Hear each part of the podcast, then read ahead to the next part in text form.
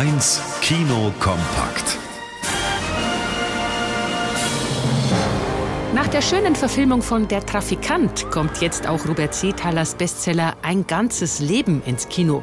Erzählt wird von einem Waisenjungen, der vor 100 Jahren in der noch unberührten Bergwelt Österreichs groß wird. Von seinem groben, gewalttätigen Onkel nur getreten, wächst er trotzdem zu einem aufrechten Mann und tüchtigen Arbeiter heran. Ich bin stark, ich kann alles, ich mach alles. Aber du hinkst. Im Tal vielleicht, am Berg bin ich der Einzige, der gerade geht. Ideal, um beim Seilbahnbau in den Alpen mitzuarbeiten. Stolz blickt Andreas Egger bald auf die ersten Gondeln, die Touristen nach oben befördern, nicht ahnend, wie sehr diese Art Fortschritt die Bergwelt für immer verändern wird.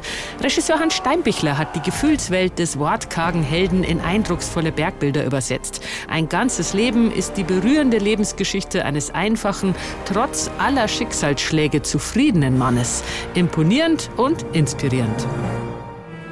Selten gab es in der Kunstwelt so einen Andrang wie zuletzt bei der großen Vermeer-Ausstellung in Amsterdam. An Eintrittskarten kamen nur wenige Glückliche. Dafür kann man sich die Gemälde des berühmten niederländischen Barockmalers jetzt in Ruhe auf der Leinwand anschauen. Im Dokumentarfilm Vermeer, Reise ins Licht. Zugleich wird die Entstehungsgeschichte der Ausstellung erzählt. Toll ist es, dass wir mittlerweile 24 Vermeers zusammenkriegen. Das ist noch nie da gewesen. Am Ende sind sogar 28 von 37 Vermeerbildern in Amsterdam zu bestaunen. Aber sind überhaupt alle echt? Bei einem Werk kommen Zweifel auf. Vermeer Reise ins Licht ist also auch noch ein spannender Kunstkrimi. Und man muss wirklich nicht viel Ahnung von Kunst haben, um sich in die faszinierend lebendigen Porträts dieses Malers zu vergucken. Es gibt viele Kinderdetektive, von den drei Fragezeichen bis zu TKKG, aber nur einen, der in Südafrika ermittelt. Das ist Tabo aus der Kinderbuchreihe von Kirsten Boye.